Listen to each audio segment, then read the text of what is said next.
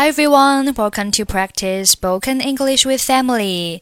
欢迎收听和 Emily 一起练口语，我是 Emily。Okay, today's sentence is You're flattering me. You are flattering me. You are flattering me. Flatter, F L A T T E R，动词，表示奉承、讨好。 I knew he was just flattering me. 我知道他只是在奉承我。Are you trying to flatter me? 你在试着讨好我吗？Don't flatter me. 不要奉承我。所以，you are just flattering 可以翻译为你在奉承我，或者是你过奖了。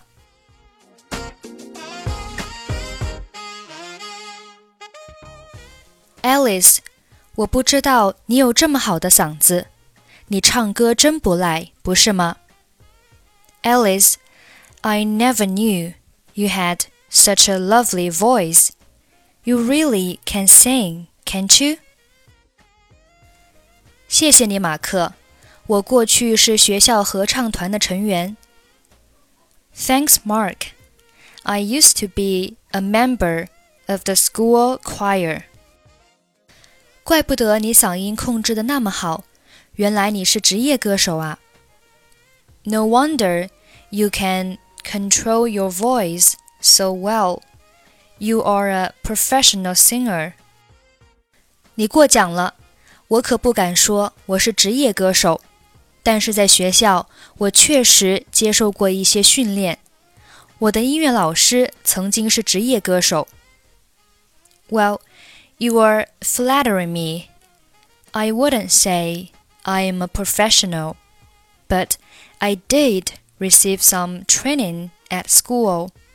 My music teacher used to be a professional singer. 名师出高徒. Well, a good teacher makes good students. 你说的很对. You are quite right.